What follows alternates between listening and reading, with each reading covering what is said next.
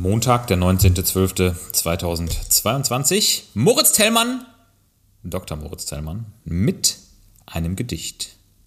Rettung, Kliniken und Ambulanzen, alle sind am Jammern, nicht am Tanzen. Alle krank, der Kollaps droht. Doch Olaf Scholz in Bremerhaven feiert doch das LN-Gas-Obot. Von der Krise in die Krise, ist das ein Windchen oder doch eine steife Brise? Gesundheitswesen, Prime Elite, Powerstar. Ja, das ist, was es einmal war. So einiges im Argen, vieles geht den Bach herunter, doch ein paar, die haben Bock, die machen weiter munter. Sollen wir streiken, sollen wir protestieren oder bleiben auf der Intensiv und unterstützen dort die Nieren? Meine Meinung klipp und klar, im Kleinen optimieren und verbessern, da sag ich ja. Denn das Kleine macht in Summe mehr als Politik, die Dumme. Gerne Arzt und das System. Mal sehen in Zukunft noch mit wem. Tja, und mit diesen poetischen Zeilen bin ich zurück aus meiner Winterpause. Äh, es ist ja eiskalt, heute sind wieder 10 Grad und damit herzlich willkommen zu Awesome und Average, dem Podcast für alle durchschnittlichen, aber auch großartigen Menschen da draußen. Mein Name sage ich jetzt nicht nochmal, weil habe ich nämlich schon. Und an der anderen Leitung, der mir gerade zugehört hat, wer ist da? Hallo, hallo, hallo. Kamil. Hallo. Ich bin's, Intensivpfleger. Ja, herzlich willkommen. Wir haben Montag, 19.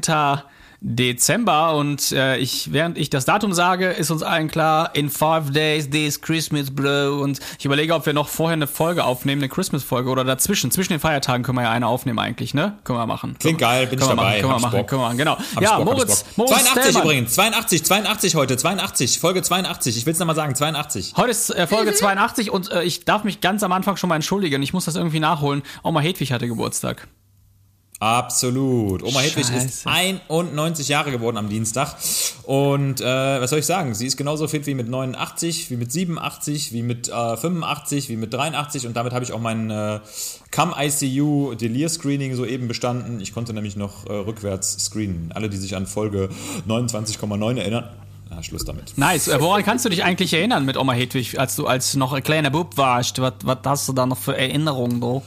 Also, meine Haupterinnerung gilt natürlich den sensationellen Pfannkuchen von meiner Oma, denn sie heißt ja auch in, äh, ich sag mal, internen Kreisen die Pfannkuchen-Oma. Meine Oma hat nämlich das originale Stammrezept of the World für Von Adolf Hitler. Erfunden. von- ach so, okay. Ja, Pfannkuchen Hitler, genau. Boah. Boah, boah, mit dem ex- extra Portion Crunch. genau. Ah, mit Blitznille-Zucker. Also, äh, nee, Oma hat wirklich großartige Pfannkuchen gebacken und ich bin als junger Spundschüler aus der Grundschule oft mittags bei ihr eingekehrt und äh, ich weiß nicht, wie es passieren konnte, aber habe mich diesen Type 405 Weizenmehl, Eier, Butter, Milch Pfannkuchen hingegeben, die aber so lange satt gemacht haben, dass ich behaupten würde, ich hätte damit bis zur Oberstufe durchhalten können, wenn ich es denn ausprobiert hätte. Äh, das heißt, äh, ein mehrere Jahre waltender Sättigungsgrad wurde durch diese Pfannkuchen erzeugt. Die waren köstlich und das waren so meine Haupterinnerungen, weil du kommst die Tür rein, du, du, du schellst, der Opa macht auf und dann riechst du schon diese Kombination aus brutzelndem Teig und frischen Äpfeln, die in diesem Teig ja ihre Fluffigkeit ganz kurz verlieren und dann aber wieder erlangen, weil das Fett von unten nach oben ja wie eine osmotische, wie einen osmotischen Gradienten an die Oberfläche des Pfannkuchens gelangt. Und jetzt höre ich auch mit Bildern, der war einfach geil. Das hast du schön gemacht. Wenn ich an meine Oma denke, denke ich immer an die Tagesschau. War die mal Tagesschau-Moderatorin oder was? Moderatorin. Hm. Ja, war sie. War sie. Moderatorin. Moder Moderator, Moderator. Ja, ich, Hat ich immer das Wetter gemacht, oder? Heute wird sie erwischt. Wie war das Wetter? Wie war das Wetter? Sie war, das, sie war immer das Gewitter. Sie arbeitete Ja. als Gewitter in der Tagesschau.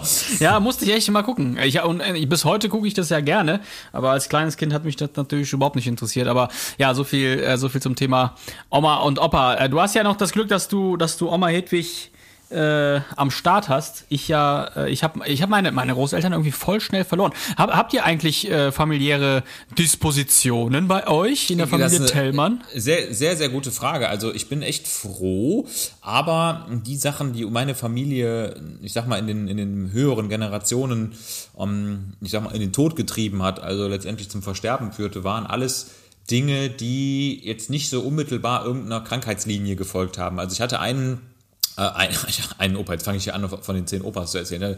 Also, äh, also Opa, der, der Adolf, der hieß übrigens wirklich Adolf, ne? Äh, Opa Adolf, der, Ja, also der, so der viele. Ex-Mann sozusagen von Oma Hedwig, der ist an einem ähm, Gallentumor gestorben, ähm, wobei, wobei da äh, letztendlich auch eher klar war, dass das so die Begleitumstände des Lebens waren. Also das stellte sich relativ klar raus. Das war halt so ein bisschen diese üppige Ernährung. Ähm, Ja, in, in, in pari mit den weiteren Risikofaktoren, denen man so ausgesetzt war. Also mein, mein äh, Großvater, der war in der Textilindustrie jahrelang tätig und da sind ja doch so einige kanzerogene Substanzen verbraucht worden, die, die heutzutage. äh, Ja, sowieso. also auch früher äh, so Röntgenpartys und so. Ken, kennst du noch Röntgenpartys? Also, Ja. ne, weil das ist ja voll das, äh, voll die Errungenschaft gewesen. Ja, Ja, geil klar. mit den Strahlen, Ja. ja. mega geil, machen wir jetzt Partys. Dann, hast du dir zu Hause so ein Röntgengerät gekauft und, und hast dich ne, Ja. quasi damit fotografiert. Das, ne, alle Krebs bekommen, alle gestorben.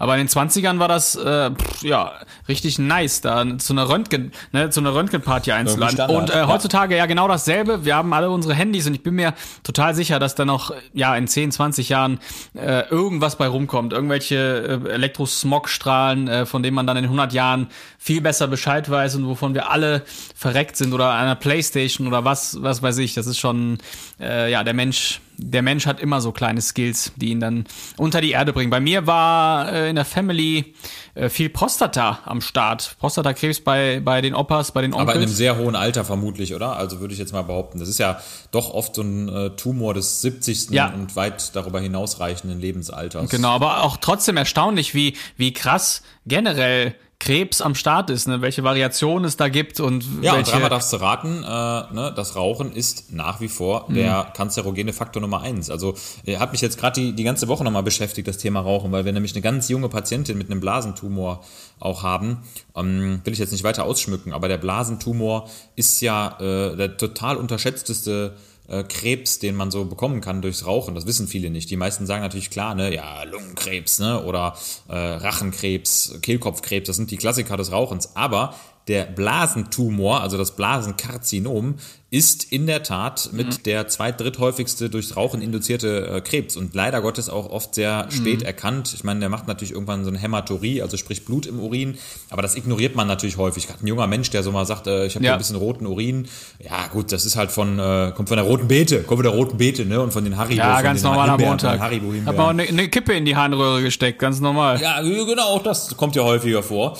Und Ja. ne, da ist, also man muss wirklich sagen, der Mensch setzt sich schon sehr vielen Umweltfaktoren aus und der vermeidbarste ist und bleibt wirklich der Nikotinabusus in Form von allen möglichen erdenkbaren rauchverdampfbaren Zigaretten, auch E-Zigaretten. Viele Studien, die ich da immer lese, da versuche ich immer up to date zu bleiben, sind leider Gottes, muss man sagen, keinen Deut besser als, äh, als die normale Verbrennungszigarette. Ja, es gibt Unterschiede, das ist klar. Ne? Das ist wie wenn ich mich hinter einen Zitrönen stelle und einatme oder hinter einen LKW. Das ist wahrscheinlich der Zitrönen auch gesünder als das verbrannte Diesel.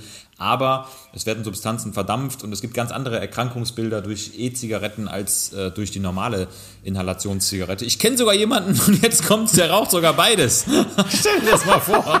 Der ist elektro- und mechanisch unterwegs. Das Nein. musst du dir mal vorstellen. Und eine Alles in der- Pfeife, und eine Zigarre und, und eine Ja, Pfeife okay. und eine Crackpfeife. alles da Genau. reingeballert. Ja, Äh, alles sag's dir, da, da denke ich mir wirklich, was ist denn bei dir nicht richtig? Also, äh, Apropos, was ist denn bei dir nicht richtig? Da fällt mir gerade ein. Da haben wir doch gerade auch noch, was ist denn bei dir nicht richtig hier eigentlich bei den Patienten in der Klinik? Was ist denn bei dir? Das sind die Awesome Three von Camel Joe and Moritz T. Das sind die Awesome Three von Camel Joe and Moritz T.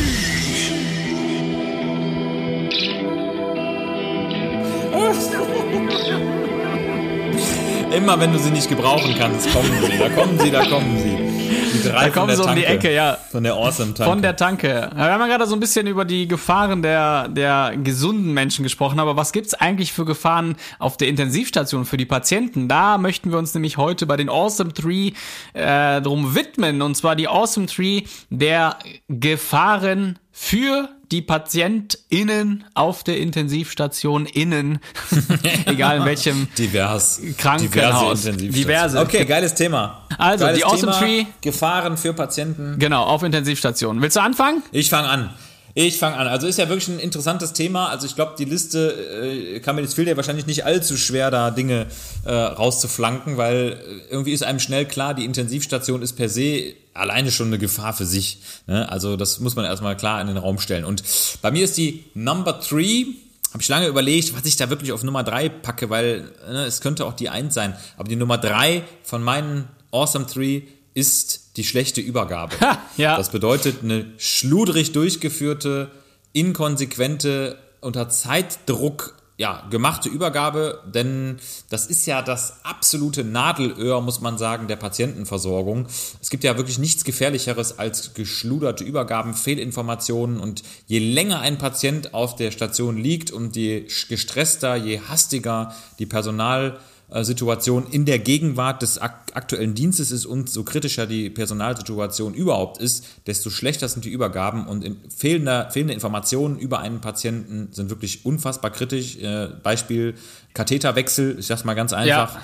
Ne, der Patient hat einen zentralvenösen Katheter und es wird einfach von Tag zu Tag vergessen, dass dieser Katheter schon 15, 20, 25 Tage in diesem Menschen drin ist. Ne? Es gibt da zwar keine klare Empfehlung, wann der raus soll und keine fixen äh, Wechselintervalle, aber ganz klar ist, wenn das nicht übergeben wird, ne, wie lange so ein Katheter, so ein Stück Plastik schon im Blutstrom schwimmt, desto gefährlicher äh, ja, wird es für eine Kathetersepsis, also sprich eine Blutvergiftung durch Anheften von Keimen an Plastik in der Blutbahn. Muss man- Furchtbar. mu- Schlechte Übergaben, Katastrophe. Muss man auch so ein bisschen mal im, im Detail gucken, weil so eine schlechte Übergabe ist immer noch besser als gar keine Übergabe. Ich finde, äh, Ja, ich finde, eine, absolut. eine Übergabe äh, an sich kann ja ganz viele Faktoren haben. Einmal kann die gelogen sein, damit du dir selber deinen Arsch rettest. Äh, ganz äh, klar ist das zum Beispiel, wenn einer ähm, äh, kurz vorm Urlaub zum Beispiel schon mit dem Gedanken ganz woanders ist und einfach äh, Absolut, keinen Kopf hat, ne? eine Übergabe macht und sich alles schönredet oder oder äh, Dinge, die er vergessen hat, äh, sich nicht traut zu erwähnen ähm, und äh, ne, Katheterwechsel zum Beispiel gar nicht gemacht hat, aber abgehakt hat, ja, dann ist der äh, ist der äh, oder Systemwechsel auch super häufig. Äh, ne, hast du auch direkt direkt verkackt, wenn die Systeme, die Schläuche nicht nicht regelmäßig gewechselt werden. Und dann gibt es aber auch wirklich noch die Phasen, wo du überhaupt gar nicht in eine Übergabe kommst, entweder weil der weil der Dienst danach nicht da ist, das passiert, ne, steckt dann irgendwie im Stau und du äh, ja, fährst dann schon nach Hause, ähm, weil du weil du es nicht anders kannst. Ähm, oder dass es einfach so überflogen wird. Ja, ich kenne den Patienten und ciao. Genau. Ne? Vor, vor, Vorgeschichte kennst du ja. Ja, genau. Vorgeschichte kennst du ja. Ein ganz gefährlicher Satz. Denn ähm, was ist denn die Vorgeschichte? Ist das die Geschichte vor dem Aufenthalt? Ist das die Geschichte von Aufenthalt bis zur letzten OP? Ist das irgendeine persönliche Vorgeschichte des Patienten, die der privat hatte? Das ist also, das ist ein ganz, ganz gefährlicher, unspezifischer Satz, der äh, oft fallen gelassen wird, also gerade in der Ärzteschaft auch, weil natürlich die 30 Wackwechsel, äh, die 15 OPs, die drei Narkose-Zwischenfälle, die fünf schwierigen Atemwege, die werden da ja, die werden da teilweise einfach dann implementiert oder impliziert und dann äh, kommst du da nachts als Diensthabender zu irgendeinem Notfall und äh, ja, weiß nicht, der Patient ne, hat einen Volumenmangelschock und du knallst den da irgendein Koloid rein und dann siehst du irgendwie später, ja, habe ich dir doch gesagt, der hatte doch, oh, der hatte doch eine Gelafundin-Allergie, der Patient, der hat da hochkritisch darauf reagiert. Ja, vielen Dank für die Infos, Ja. nicht geflossen. Warum Ja. irgendwo eingetragen, schönen Tag noch. Ja, ja, also ist kacke, ey. Alles erlebt. Richtig. Alles erlebt. Deshalb gründlich zuhören, äh, wichtige Dinge übernehmen und Störfaktoren auch in der Übergabe minimieren. Klingelnde Telefone, Reha-Funk, irgendwelche privaten Abschweifungen. Ich sag's dir, das ist das häufigste. Das Mhm. ist das häufigste, was eine Übergabe verzerrt. Wenn ähm, wirklich, es ist, es ist so, ne? Dann, dann äh, kommt irgendwie der Fall, äh, ja, der Patient hatte früher auch noch eine Sprunggelenksfraktur. Dann kommt irgendeiner der Ärzte, der zufällig Lust hat, von seiner persönlichen Schicksals äh, Geschichte seines Sprunggelenks zu erzählen Mhm. und plötzlich sind wir im OP äh, bei dem ärztlichen Kollegen von neun Jahren. Das ist alles schon Ja, passiert. voll. Also das ist deshalb auch nicht nur pflegerische Übergabe, auch Visite und so. Da- Das ist wirklich noch nicht ausgebufft, wie, wie man es am besten macht, ob es einen Goldstandard gibt, äh, wie es in Häusern gelebt wird. Es gibt so ein paar Häuser, Uni, Uni Köln zum Beispiel, die haben das ganz gut immer gemacht. Die haben von oben nach unten visitiert und Übergaben gemacht, also vom Kopf bis Fuß, dass du einfach auch die, die Sphären irgendwie mit einbindest. Aber ganz, äh, also muss man einfach so sagen, in ganz vielen Häusern ist es wirklich dem Dienst selbst überlassen, wie man übergibt. Und äh, da kannst du, also das kannst du ja nicht von so individuellen Faktoren abhängig machen. Es würde ja wirklich schon helfen, wenn man da so ein, so ein Maskottchen im, im Zimmer hätte, was dir sagt, komm, wir machen von oben bis unten eben die Übergabe, dann fallen einem 10.000 Sachen noch ein, wenn du äh, auf Neuro, auf Cardio, auf Abdomen gehst. Ne? Und wenn nichts war, dann sagt man ja auch nur, okay, Abdomen war nix, nächster, nächster Punkt. Ne? Und bei Visiten Ja. genauso. Äh, die Ärzteschaft ist ganz häufig, äh, ja, sagen wir mal, zu faul, ähm, zwei, drei Seiten zurückzuschlagen für die, für die letzten Tage. Und dann wird Ist ganz so. schnell werden da Abführmittel reingeballert, weil, äh, weil jetzt in dieser einen Sekunde nicht klar ist, ob der Patient abgeführt hat oder nicht. Äh, Ich sag's dir. Ne? Und Klassiker. anstatt, anstatt irgendwie einen Tag zurückzuscrollen oder mal die, die Pflege zu fragen, Ja. die das wirklich besser weiß und vielleicht noch nicht eingetragen hat, was auch nicht richtig ist, aber weißt du, was ich meine, ne? Und bumm. Ja, bumm, da spielen genau. so viele kleine Faktoren rein. Diese allein, alleine das Thema Ungeduld. Ja. Ne? Das böse Stichwort Ungeduld ist schon ein Faktor. Und ich meine, ich kann mich davon auch nicht frei machen. Also ich sag mal, ich bin jetzt, glaube ich, berufserfahren genug, dass ich weiß, wann Ungeduld angebracht ist und wann nicht. Aber du sagst es genau, dieses Zurückblättern in der, in der digitalen Patientenkurve, das kostet richtig Nerven, richtig Zeit, weil dieses System muss laden, dann lockt sich wieder jemand anders in den Rechner ein, dann hast du einen Chirurgen neben dir stehen, der jetzt die Antwort will und nicht gleich in 10 Sekunden. Ja, dann ist das vielleicht sagen. Da auch äh, ein 10 Sekunden. ISO-Zimmer, ein ISO-Zimmer, in das du nicht rein Ah, kannst. Katastrophe. Ne? Ja. Zertifiziert nach ISO. Ganz Zertifiziert genau, nach ISO, genau, ja, heftig. Also ISO mein, mein Number Three geht so ein bisschen in dieselbe Richtung und zwar geht es um Zeitarbeiter. Und das darf ich mal so straight Ja. raus sagen. Ähm, es gibt natürlich Häuser, ich bin ja selbst Zeitarbeiter, Zeit meines Lebens gewesen. Und äh, es gibt natürlich Häuser, die auch mit eingesessenen Zeitarbeitern arbeiten und immer dieselben buchen und dann ist auch alles nach und nach besser und besser. Aber eigentlich äh, ist, ist es im Großteil immer noch so, wenn du Zeitarbeiter auf Stationen hast, die tageweise irgendwo sind und sich dann beispielsweise nur als Minijobber noch nebenbei die Zeitarbeit reinballern, äh, dann, dann arbeiten die wirklich komplett anders. Die versuchen es zwar und das liegt auch nicht immer daran, dass die nicht wollen, aber im Prinzip kannst du einfach nicht äh, 100% simultan das erfüllen, was die Station so als Arbeitsstandard hat. Und wenn du dann als Spätdienst oder Nachtdienst ähm, als Zeitarbeiter kommst und, und Tätigkeiten da machst, wie du sie halt für richtig hältst, und die sind auch vielleicht in irgendeinem Lehrbuch dann auch richtig und nicht gar nicht, gar nicht falsch, darum geht's gar nicht, aber sind einfach anders als auf der Station, ähm, dann deckt sich das einfach nicht mit der Qualität der Station. Auch wenn das nicht falsch ist. Ne? Also, wenn, ist wenn du einen Systemwechsel aus anderen Häusern alle vier Tage kennst und das Haus, in dem du jetzt gerade bist, äh, ist eine ganz spezielle Chemostation und da wird's täglich gemacht zum Beispiel oder täglich werden drei Hähne, äh, drei, drei Wegehähne gewechselt. Äh, ja, kannst du nicht wissen. Es gibt ja auch kein Onboarding. Weißt du, es gibt auf den Stationen einfach kein, Nee, kein richtig. Onboarding, dass du, Begriff. dass du Ja. da irgendwie, dass dich einer an die Hand nimmt, äh, weil du bist ja nun mal super krass verdienender Zeitarbeiter, du musst alles wissen. Ja, wissen wir auch, aber die, die kleinen Geflogenheiten auf Stationen ähm, kann man nicht wissen. Und wenn von, von zehn Mitarbeitern im Spätdienst neun sowieso Zeitarbeiter sind, dann weißt du, äh, weißt du auch, wo, ja, dann wird eh nicht nach Also schick Station mal, gearbeitet. schick mal einen Sternekoch, schick, schick mal einen Sternekoch ähm, in eine Pommesbude. Und sag dem mal, der soll jetzt sofort geile Fritten zubereiten. Ich schwöre dir, der macht katastrophal, der macht katastrophale Pommes. Ja. Ja, der wird da irgendwelche Trüffelsoßen reinschmeißen und genau das passiert nämlich, Trüffel. ja, ne, das, das mag vielleicht äußerlich gut aussehen, ne, und der mag vielleicht einen gewissen Ruf mitbringen, aber Results, Results, Results, Ja. my friend. Also ne? also nichts- Pommes mit viel Results. Wirklich Mm, nichts gegen, nichts gegen Zeitarbeiter, weil das kann, ich kann nichts dagegen haben. Ich finde das so super wertvoll und ähm, zum Großteil äh, äh, ja, haben die halt einen krassen oder haben wir auch einen krassen Input, der auf Station einfach eingeschlafen ist, muss man auch mal sagen. Ne? Diese, diese, ähm, die Klappen, ja, also ähm, irgendwann lässt die Qualität ja quasi nach, weil sich alle in Sicherheit Ja. wiegen. Ne? Und das kann dir so ein Schüler oder ein Zeitarbeiter zum Beispiel äh, sofort rausprügeln, indem der ja, jetzt nicht von oben herab, aber prinzipiell einfach neuen Input reinbringt. Das ist schon alles cool. Das, Ja. ne, ist ja auch wirklich der Grund, warum ich das so genau gemacht habe, um, um aktuell zu bleiben. Und ähm, aber trotzdem merkt man das ja auch, wenn, wenn Schüler auf Station sind und, und die werden von den Alteingesessenen nicht akzeptiert, weil die einfach äh, mit irgendwelchen neuen Erkenntnissen kommen und dann ist das alles Bullshit Ja. erstmal. Ne? Aber genau das muss man eben zulassen. Und ähm, ja, der, der, der der Schlüssel dahinter ist wirklich auch die Zeitarbeiter äh, häufiger einzusetzen. Also wenn man es schon macht, dann wirklich so wie wie mit mir äh, im Eli, ja, also bei dir auf der Station äh, über Monate hinweg und dann Ja. dann entwickelt sich ja auch eine Zeit, zeitarbeiterische Qualität und dann passt das auch alles ganz geil. Also da würde ich sogar sagen, dass bei uns in der Klinik, bei uns, ne, bei uns an der Front, das schon ganz gut läuft. Genau, weil wir sehr viele Leute mit langem Vertrag haben und da muss ich wirklich sagen, da kommt das nämlich genau, da kehrt sich das nämlich um, im Sinne dessen, dass viele neue Impulse aus anderen Kliniken deshalb in integriert werden können und umgesetzt werden können, weil die Leute eben drei, vier, fünf, sechs Monate da sind. Das ist ein riesen Gamechanger. Ja. Aber diese Springerdienste, dieses Ich bin mal für eine Nacht da, brandgefährlich. Ja. absolut. Genau. Ich komme mal zur Number, Number, Number. Oh, we come to number two, direkt bei mir, und zwar sind es Angehörige.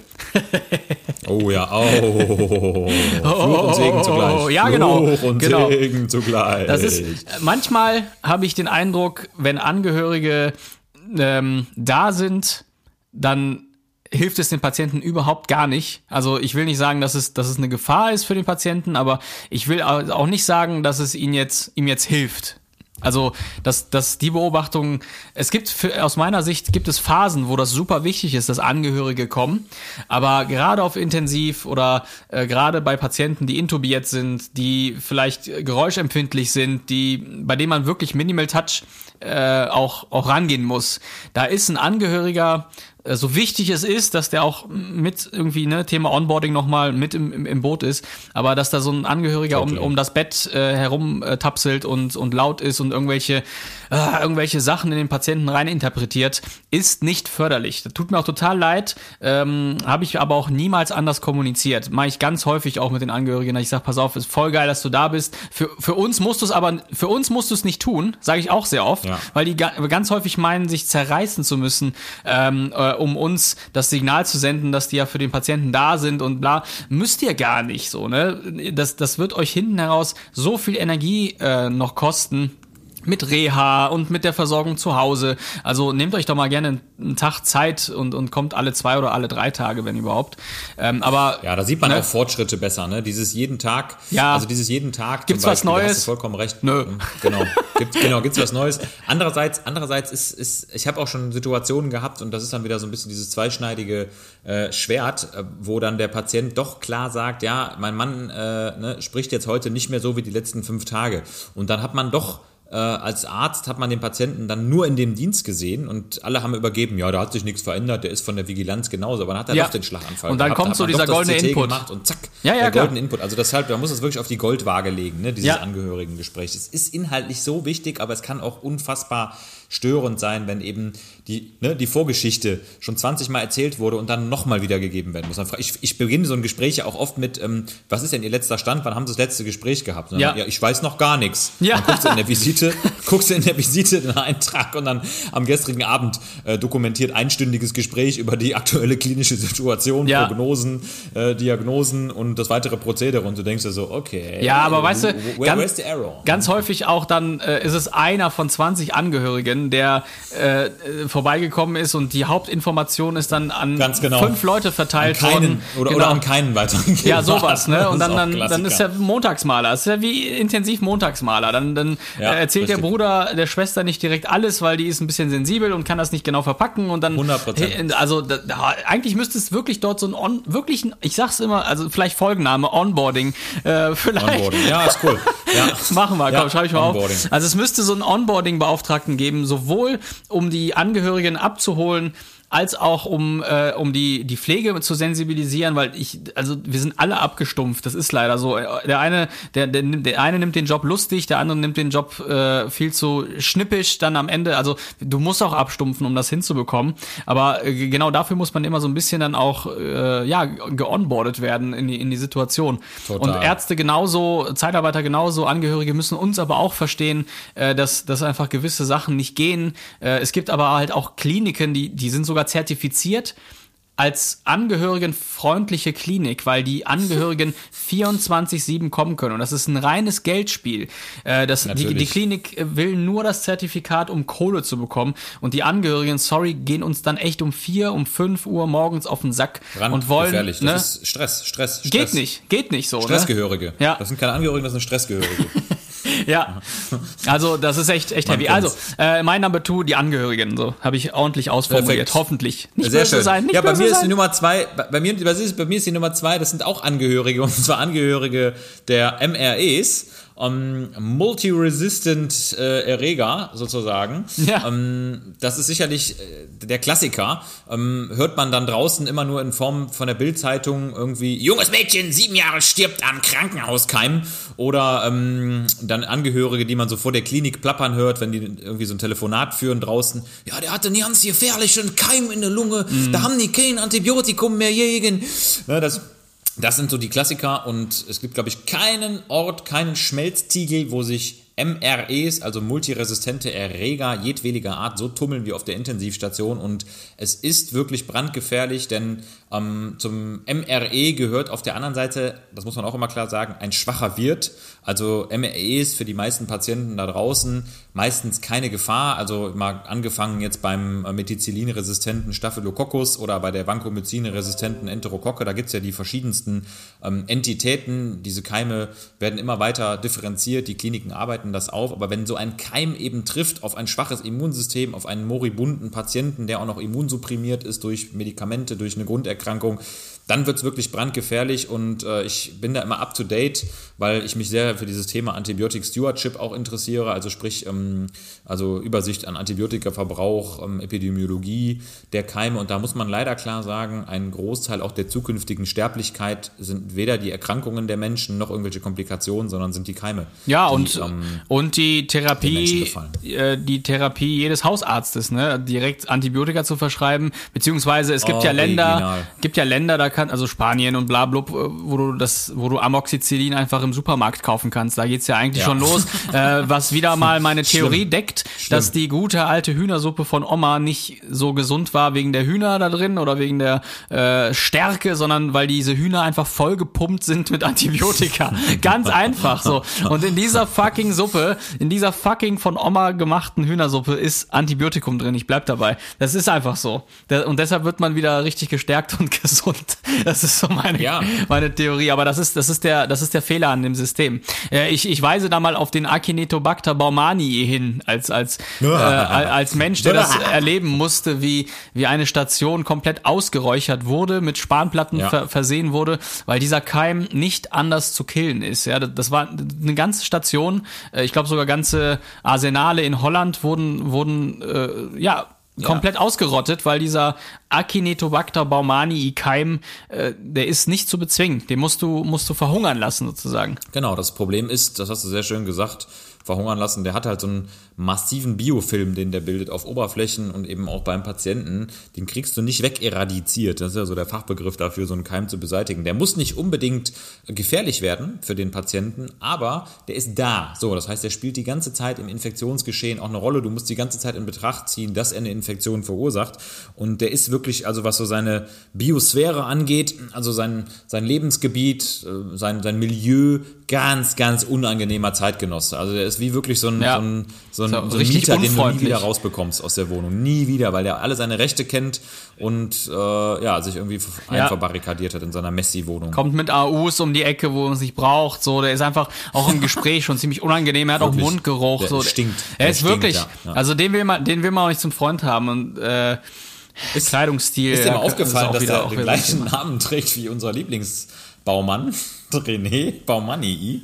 Das fällt mir jetzt gerade Genau, ein. René Baumannii. Oh, Bacterio Bobo. Bakterien. Bobo Bacterium Baumannii. Da ist es, da ist es, da ist es. Ja, leider verloren, René. Leider verloren. Neulich schlag den Star. Aber ja, ist ja auch kein Star, du der ist wirst dich Gott. rächen. Ja, wäre das jetzt Schlag den Gott, stimmt. das, dann hätte der natürlich Er war gewonnen. einfach im falschen Format. Einfach falsch- ja, ja, nee, ich finde auch, der, der war wirklich im falschen Format. meine, meine Nummer eins, ähm, nenne ich dir mal, ist ein bisschen unscheinbar, aber mh, ich habe ich hab das so gekoppelt und zwar, das erste ist, keine Diagnose zu haben, finde ich immer schwierig, fies. wenn einer äh, so abhängig ist von noch einer äh, Diagnosestellung oder von noch einer Untersuchung. Ja. Von, du hast ja quasi Wir mit nicht, jedem er Mal, wenn du rein Richtig, wenn du reinpieksen musst, weißt du einfach nicht, wo du dazugehörst. Du hast mit jeder Abnahme an deinem Körper hast du äh, erhöhtes Risiko, äh, eine Infektion zu bekommen. Mit jedem Tag, den du da unnötig auf Klinik rumliegst oder rumsitzt und unklares schwächer Fieber, wirst. Und unklares Fieber. Das So, ist ja, viel, ne? unklares Fieber. Äh, das passt, glaube ich, mit am besten zu, ne? Also diese unklare Diagnose, weil da wird eben ständig CT-Fahrten, ständig Blutabnahmen, Blutkulturen, Ja. Katheterwechsel, bis irgendeiner mal feststellt, dass, der Thermo, dass die Temperatursonde im Arsch ist. Ne? Klassiker. Ja, oder, oder äh, jetzt kommt nämlich die Kopplung, jetzt kommt die Kopplung, wenn du diesen Status am Wochenende Nein, hast, dann schlimm. hast du verloren. Ganz schlimm. Dann hast du verloren. Dann ist keiner mehr für dich zuständig. Genau, keiner mehr für dich zuständig. Das hatten wir auch wirklich, äh, ja, muss man sagen, zu, zu Beginn von, von Covid. Dann wusstest du auch nicht genau, wer ist jetzt eigentlich dafür zuständig, woher, was sind deine wirklichen Probleme, was machen wir jetzt mit ihm? So, wer, wer, wer übernimmt mal die Verantwortung, ne? Und dann irgendwann NIF-pflichtig, irgendwann intubiert, irgendwann keine Ahnung mehr gehabt. Genau. Und dann, bis äh, irgendwann einer feststellt, aber wir hatten doch gesagt. Ne? Ja, das habt ihr Ja, das- Mittwochmorgen genau. gesagt, ihr habt es weder irgendwo niedergeschrieben und der Kollege, der es gesagt hat, war auch Aber seitdem mal ganz ehrlich, da. hast du mal einen Doc erlebt, der sagt, ey, keine Ahnung, ich weiß einfach nicht, ich weiß nicht, was sie haben. Das wird auch keiner sagen. so, es tut mir nee, leid, ich weiß es Man kann sich nicht. ja, das ist ja das Schöne, als Arzt hast du ja immer noch die Möglichkeit, das ist genau wie ein Pilot, der nicht weiß, ob sein Triebwerk noch funktioniert. Ja, also die Tragflächen äh, erzeugen noch äh, Auftrieb und die Kabine ist auch noch intakt, aber irgendwas stimmt mit dem Triebwerk nicht. Also das ist äh, so, das so ein klassischer Aus, Ausflucht des Arztes ist immer, dass man sich auf die Symptome beruft, die man irgendwann mal hatte oder die man vermeintlich noch Ja. hat. Und ich sag mal, man kann in dem, man kann in dem Moment, wo man den Patienten anguckt, immer sagen, oh, ihre Augen gefallen mir aber gar nicht. Ne? Ja, und das hatten wir ja ganz zu Anfang schon hatten wir schon zu Anfang bei Ihnen gesehen, dass das mit den Augen ganz dramatisch aussieht. Also Ärzte haben beherrscht natürlich auch die Kunst, äh, totales Unwissen maximal diffus zu umschreiben und so zu tun, als hätten sie gerade die Ja. Monster-Borreliose-Diagnose bei Dr. Haus gestellt. Ne? Also Wobei das auch typischer Satz in der Übergabe, der gefällt mir ja, nicht. ja, ja.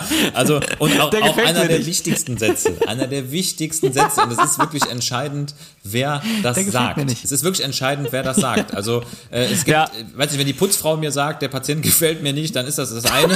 ja, nee, dann Äh, nichts, nichts gegen die Nichts gegen, Putzfrau, die, ja? nichts gegen die Putzfrau. Aber medizinisch gesehen kann die während des, während der Reinigung des Zimmers vermutlich nicht einschätzen, ob der Patient gefährdet ist. Aber wenn, ich sag mal, Pfleger Bruno, ein Jahr vor der Rente, ne, abends um Ja. 20.30 Uhr, nachdem du alles gecheckt hast, alle BGAs durchgeguckt hast, dich auch von diesem Patienten, der dir gefiel, verabschiedet hast und Pfleger Bruno kurz vor der Rente sagt, hör mal Moritz, der gefällt mir nicht, dann weißt du, dann weißt du, in einer Stunde ist Ram, Remi Demi auf der Station. Und da komme ich auch Ja. direkt zu meiner Ja, ja. Nummer eins, wirklich direkt zu meiner Nummer eins, das ist ein traumhafter Übergang.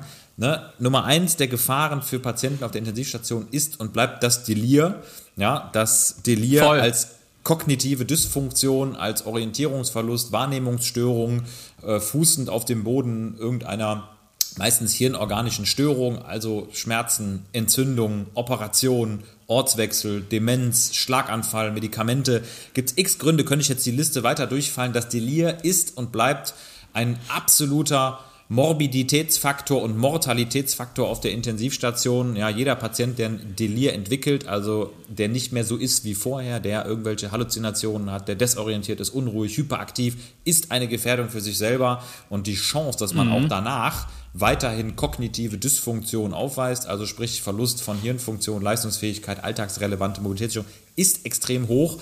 Und deshalb Respekt vor dem Delir und man sollte wirklich alles tun und es ist harte Arbeit, das Delir zu vermeiden. Ja, zu behandeln ist das eine, aber es zu vermeiden, indem man dem Patienten und wenn es sein muss, 20 Mal sagt, wie spät es ist, was für ein Tag ist, dass man ihm Schmerzen nimmt, dass man ihn in ein Umfeld schafft, was er einigermaßen kennt. Ganz wichtig.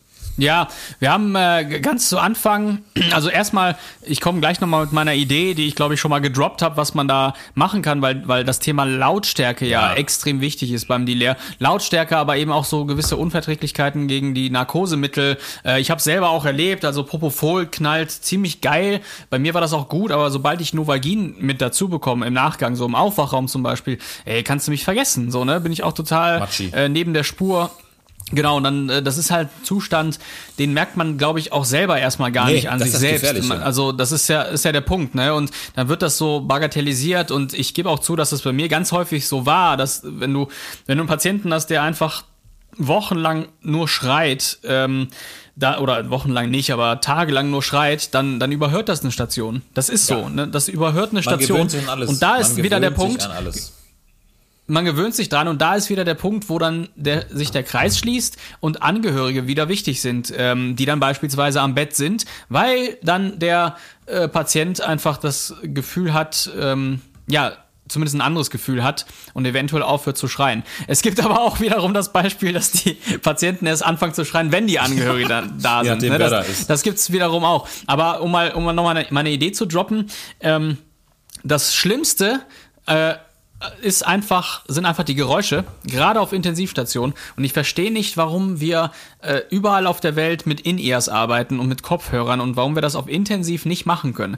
Warum es nicht die Möglichkeit gibt, patientenbezogen sich ein Headset drauf zu ballern mit, mit, mit äh, Kopfhörern, dass du beispielsweise, dass du als verantwortliche Pflegekraft und oder verantwortlicher Arzt die Sounds der Geräte oder auch die Sounds von einem Patienten nur auf deinem Kopfhörer hörst. Ja. Und dass sozusagen die Station nicht diese ganze, die, das Dialysegerät, dann äh, ähm, äh, Leberersatzverfahren, die ECMO, okay, die, die darf von mir aus noch laut sein, aber weißt du, so vom Prinzip her auch die Evita oder die Perfusoren vor allem. Es wäre doch schon Anfang, wenn man die, wenn man nur die Perfusoren ähm, in ihr mäßig bestücken könnte. Ja, das ist halt technisch nicht unmöglich, ja. Aber das Geile daran ist eben, dass du, wenn du dann in Pause gehst, so stelle ich mir das halt vor in mein, meiner schönen Welt, dann kannst du deine, äh, deine In-Ears halt abgeben. Dann kannst du sagen, pass auf, Kanal 4 und 5 übergebe ich jetzt Schwester äh, Jutta, weil ich gehe jetzt in Pause und sie hat dann ja, Kanal 4 und 5, also Patientenbox 4 und 5,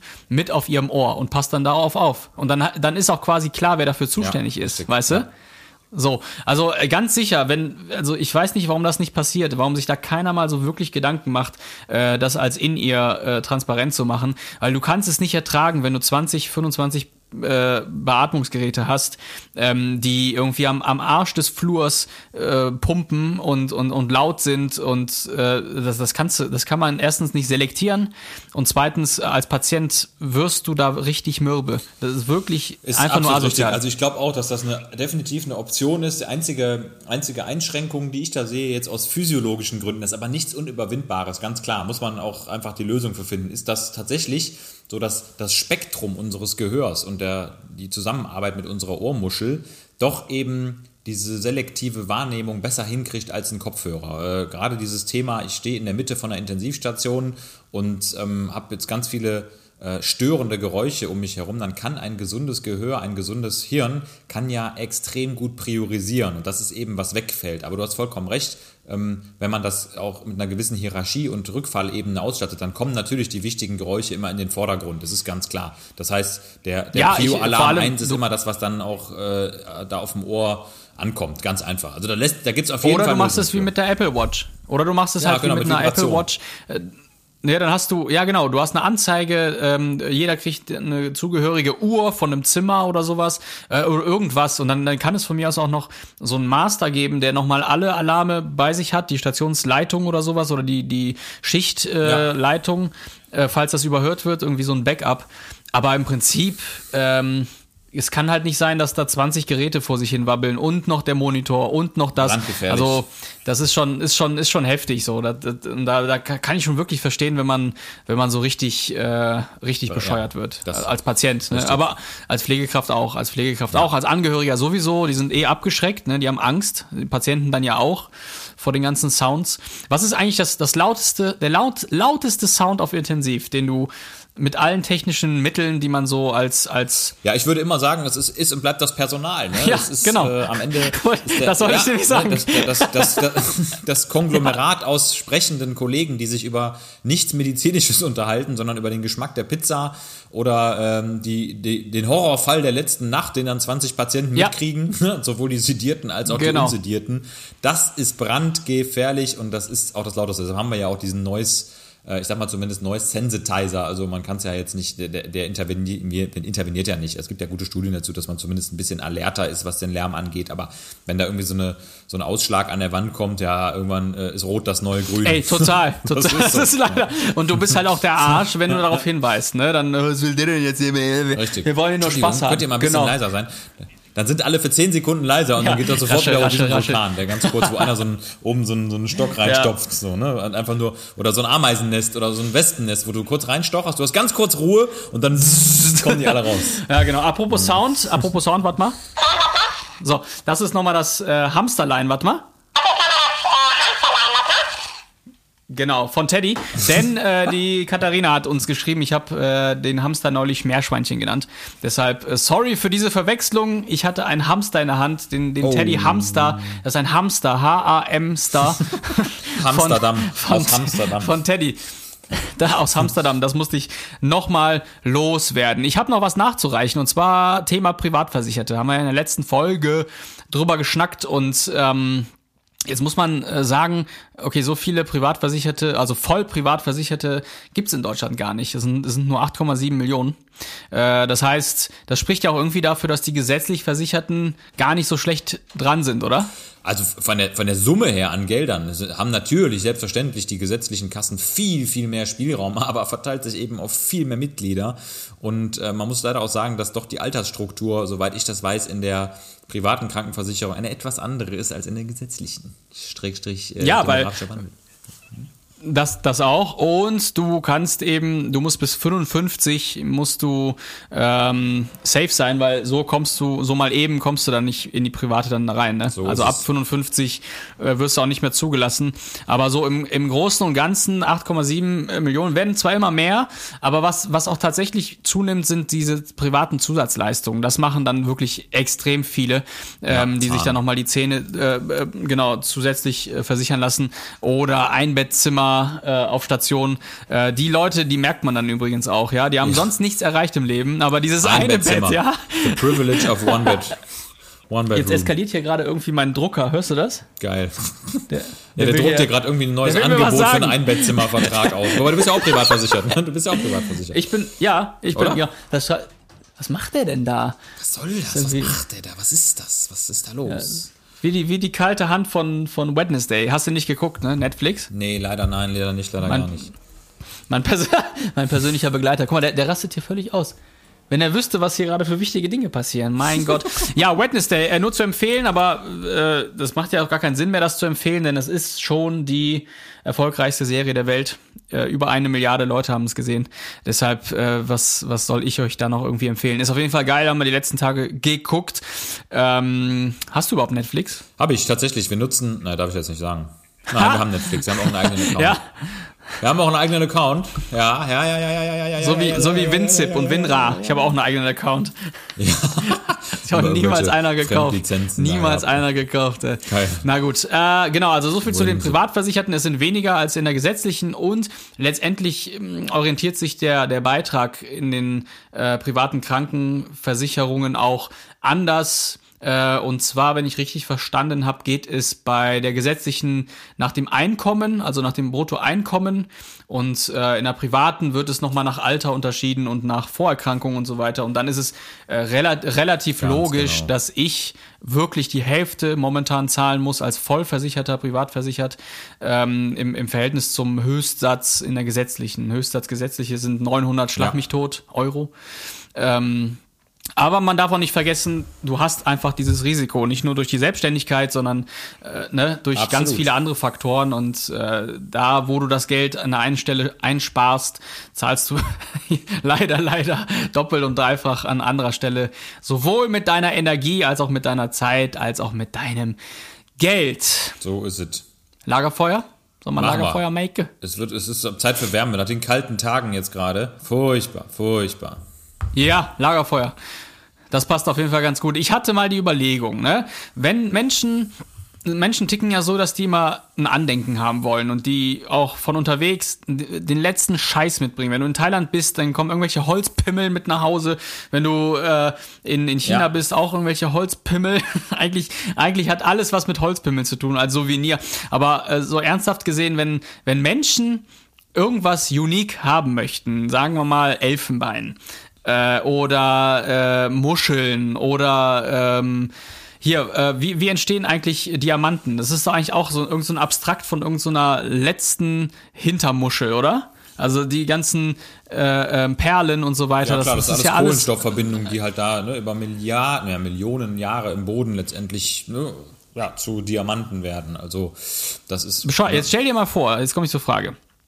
Du bist Mensch und bist nicht in dem Genuss, dass du das scheinbar stärkste Lebewesen auf der Welt bist. So, und du wirst jetzt ähm, von jemandem gefunden, sagen wir mal von einem von irgendeinem von irgendeinem anderen Lebewesen, keine Ahnung was. Was meinst du, was für dieses andere Lebewesen ein Souvenir des Menschen wäre? Ah, ah. Ähm, also Auch, auch wieder der Pimmel, ne? Ja. der Pimmel, ne? Also die Frage ist, als, als lebendiger Mensch oder als ähm, Überreste? Ja, ja. Lebendig, Sagen ne? wir mal, sagen wir mal Überreste. Nee, sagen wir mal Überreste. Okay, Ähm, also über, weil- Überreste, ähm, ich meine, da liegt ja dann de facto, sag ich mal, natürlich irgendwie das, ähm, das Skelett.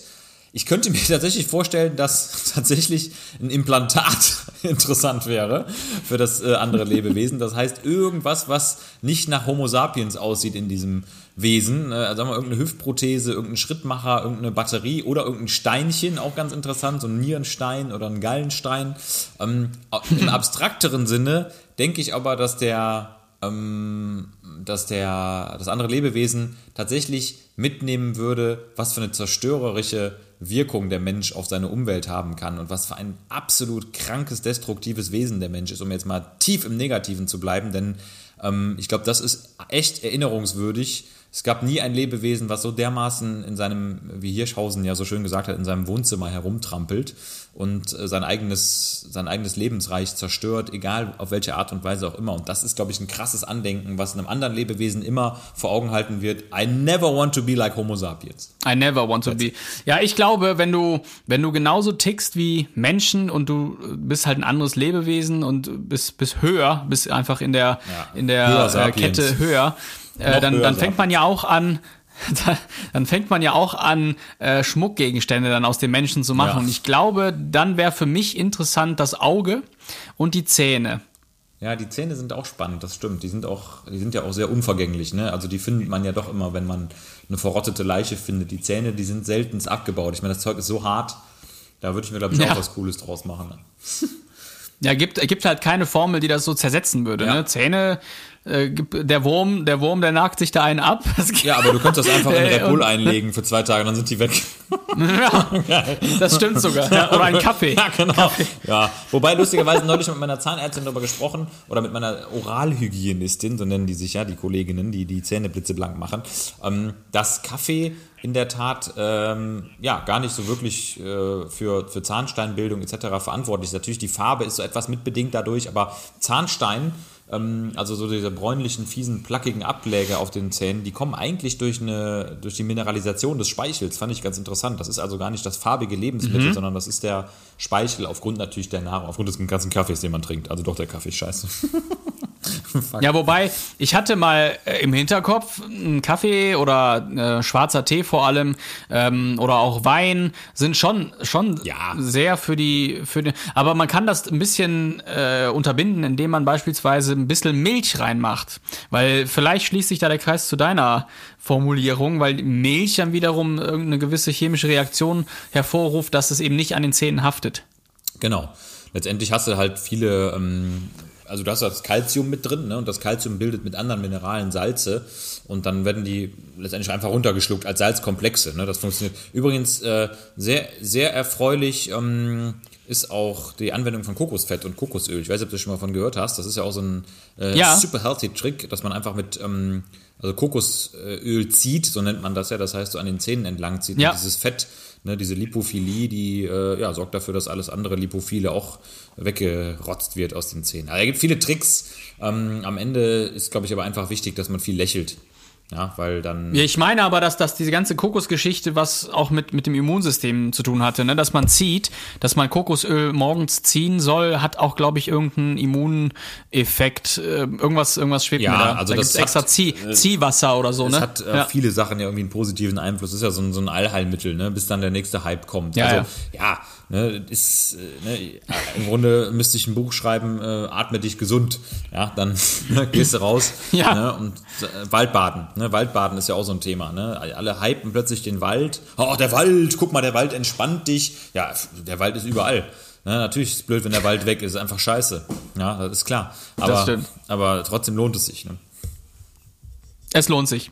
Okay. Lagerfeuer. Jetzt kommt meine Frage, die, ja, ich sag mal so ein bisschen in den äh, erotischen Bereich geht. Das äh, hat mich jetzt mal brennend interessiert. Kamil, hast du schon mal im Krankenhaus Sex gehabt? Mit Patienten? Folge beendet.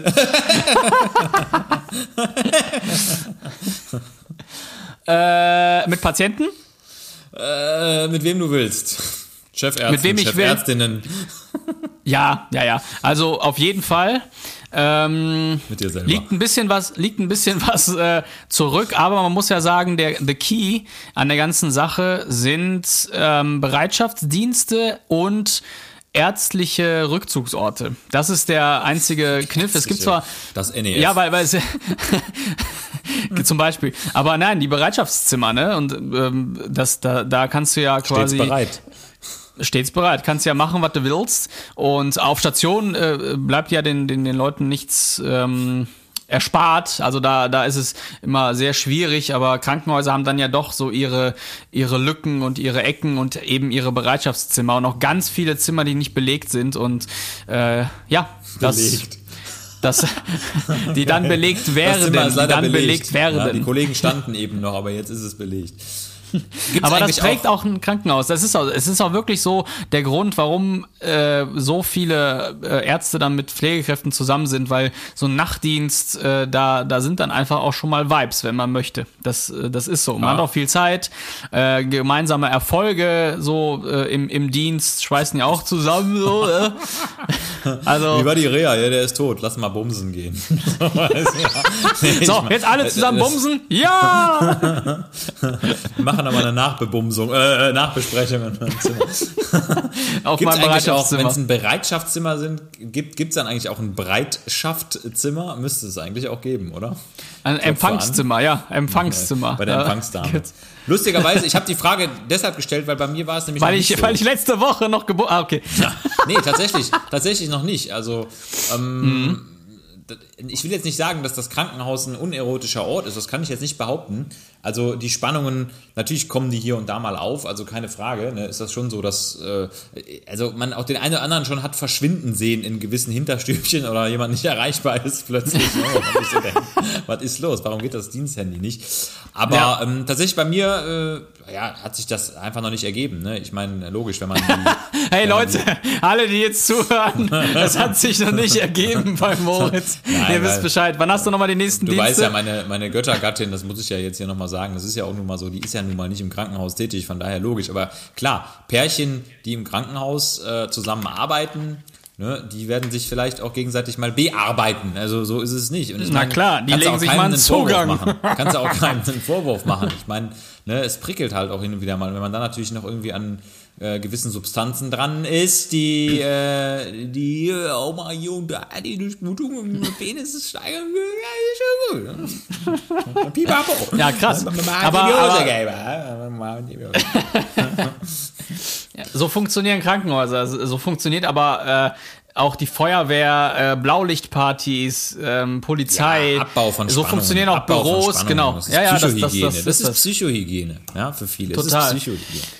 Und äh, zu guter Letzt, äh, es ist uns verboten worden, weil, weil du musst äh, auf dem Schiff musst du halt extrem aufpassen, äh, wenn du da irgendwie rum rumflankst, ja, die das das das ist es ist verboten, weil ganz viele ähm, äh, Passagiere im Nachgang sich beschwert haben, vergewaltigt worden zu sein. Ne? Also Ja, eine ganz klare ganz klare Policy. Also bis zum Zimmer wird ja alles gefilmt, äh, hast überall Überwachungskameras, aber was da drin passiert, was dann irgendwie der Offizier mit mit dir anstellt, das, das kann im, Nachhi im Nachhinein alles anders interpretiert werden und äh, deshalb ganz ganz klare Policy so bei den Schiffen.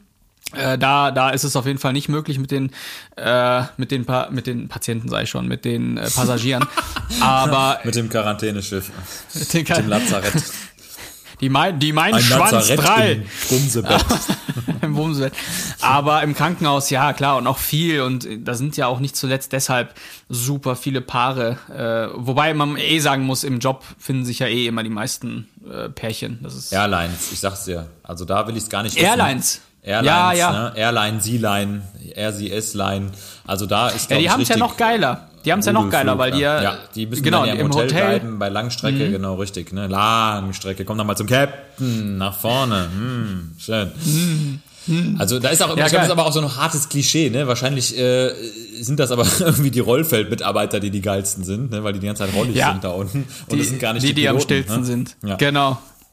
Die heißt ja immer, Weste. die Piloten sind immer die Vernascher, ne? Das sind immer so die Leckerlieferspeiser, die immer die Stewardessen weg, wegsnacken. Wobei, Ja, aber weil diese ganze wette- Scheiße ja auch was Ja. mit Macht zu tun hat, ne? Das ist ja, ist ja in der Klinik genauso. Da hast du Ja. dann den, den alteingesessenen Intensivpfleger mit der Schülerin und äh, den Arzt Ja. mit der mit der Schwester. Die sind Klischees, die kommen ja, die kommen, kommen nicht von äh, ungefähr. Nicht von ungefähr, so. Voll. Kommt von der Ungefähre. Der ungefähre. Ja, geile Frage, geile Frage. Aber muss man ehrlich beantworten? Ja, äh, muss man war, ehrlich beantworten. War auch- so, war so. auch, also wie gesagt, ich, das ist ja auch medial immer ein Thema, ne? Also äh, Ja. grundsätzlich gibt's ja, ke- äh, wirklich muss man sagen, es gibt ja keine Arztserie, gar keine, wo nicht irgendwo sexuelle Spannungen in der Klinik entladen werden. Ne? Also es ist ja selten so, Ja. dass die da in der Besenkammer sind, das passiert auch, aber das passiert dann zu Hause, aber trotzdem ist es ein sehr spannungsgeladener Ort, das ist ganz klar. Also Mhm. ich glaube schon, dass äh, zwischen äh, kranken Patienten, Notfällen, viel Stress und dann eben auch der Teamarbeit, da bleibt das Sexuelle nicht aus. Ja, das ist Aber klar. krass, ne? Weil es am Ende wirklich erstmal, glaube ich, vom ersten Signal geht's wirklich erst um Spannungsabbau, wie bei den Affen einfach, ne? Und Ja. die, die bumsen sich dann ja auch, also wir sind da mehr, wir sind wirklich auch nicht mehr, würde ich mal Ja, sagen. Wir sind wirklich auch nicht mehr als so ein, ja, als so ein, als so ein fucking. ITS-Pavian. So ein ITS-Makake. Warte, das müssen wir jetzt ein bisschen adaptieren hier an, an den, an den, an den, an den Folgennamen. Äh, das Onboarding, warte mal, das, Onboarding, der, der Bumsaffen des- oder der, der sexuellen. Der ne, das sexuellen- Onboarding der Bumsaffen, das, das Ja, finde ich alles geil. klar. Perfekt. Onboarding der Bumsaffen. So schließt sich der Kreis wieder. Der Kreis Voll. der Bumsaffen. Bumsaffe, Bumsaffe, Bumsaffe. Oh, Mega. Mann. Okay, ja, dann haben wir doch alles, oder? Haben wir wieder eine Stunde geschnackt, würde Mega. ich mal War behaupten. cool, ey. Coole Folge. Ja, passt auf jeden Fall. 19.12.2022, 82. Onboarding Folge. der Bumsaffen. Ho das finde ich gut, ey. Was meinst du, wann hören wir uns wieder, mein Freund? Wann hören Ja, wir lass uns doch mal wieder? nächste Woche noch eine Folge machen von mir aus. Also ich hab Bock. Also so eine Endfolge des Jahres, so 83. Das Geil. Ist, äh, irgendwie ist es cool. Da fangen wir, hören wir krumm auf und äh, bleiben trotzdem steil dabei. Das ist doch cool. Nice. Machen wir. Ja, Ja, nächste, so eine kleine nächste Folge Christmas- dann. In-Between-Folge. So eine In-Between-Folge. Stimmt, so. in Ausblick between. aufs neue Zweiter, zweiter Weihnachtstag, dritter Vielleicht können wir auch mal Weihnachtstag. preisgeben, was mit dem Podcast noch passiert. Vielleicht haben wir bis dahin ja ein paar neue Ideen und nochmal ein bisschen, ja, ein bisschen was umstrukturiert. Ja, wer weiß. Nö. Perfekt. Geil. Dann hat sich die Folge damit erledigt. Ciao. Alles klar. Hört rein in die Moritz, einminütige I- Folge. I wish you what. Schöne Grüße an alle, die uns zuhören. Schöne Grüße an die Kliniken, die hier rumackern und rumbumsen. Äh, wir hören uns dann zur nächsten Folge in alter Frische. Äh, und äh, äh, sonst habe ich nichts zu sagen. Haut rein. Hau rein, ciao, bumsi, bumsi, bumsi.